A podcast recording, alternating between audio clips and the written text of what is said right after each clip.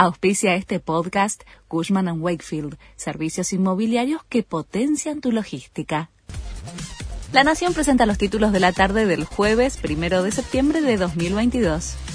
Alberto Fernández rechazó haber triplicado su patrimonio y señaló a los medios. Es otra muestra de la decrepitud que exhibe altivo parte del periodismo argentino respondió en una carta que publicó en las redes sociales. Son exactamente los mismos bienes que hoy tengo, dijo el mandatario sobre su declaración jurada presentada ante la Oficina Anticorrupción, que indica que pasó de tener 5.700.000 pesos a 17.800.000 pesos. Confirmaron una tercera muerte en Tucumán por neumonía bilateral de origen desconocido. Desde el Ministerio de Salud de Tucumán informaron además que otras tres personas presentaron el mismo cuadro, por lo que los contagios se elevaron a nueve, todos en personas relacionadas con una clínica privada en San Miguel de Tucumán. Investigan si el origen del brote estuvo en cañerías o en el aire acondicionado. Los panaderos advierten por una nueva suba del pan.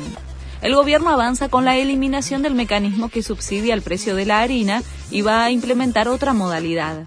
Mientras, desde el sector de los panaderos, aseguran que el cambio de medida va a provocar un aumento del precio del pan que podría llegar a los 450 pesos el kilo. Matt Damon sigue de visita en el país. Mientras trabaja en un proyecto del que no dio mucha información, el actor aprovecha su estadía para pasear con su familia.